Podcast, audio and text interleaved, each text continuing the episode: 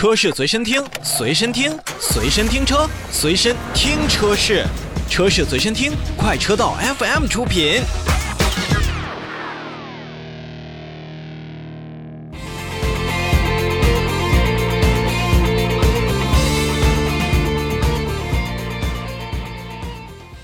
说完了丰田和奔驰的召回，我们再来看一看日产的召回。日前呢，东风汽车有限公司也是根据《缺陷汽车产品召回的管理条例》和《缺陷汽车产品召回管理条例的实施办法》的要求，向国家市场监督管理总局备案召回计划，决定在四月二十二日就开始去召回二零二一年十月二十六日至二零二一年十月三十日生产的部分东风日产品牌的新逍客车型。共计一千七百五十二辆，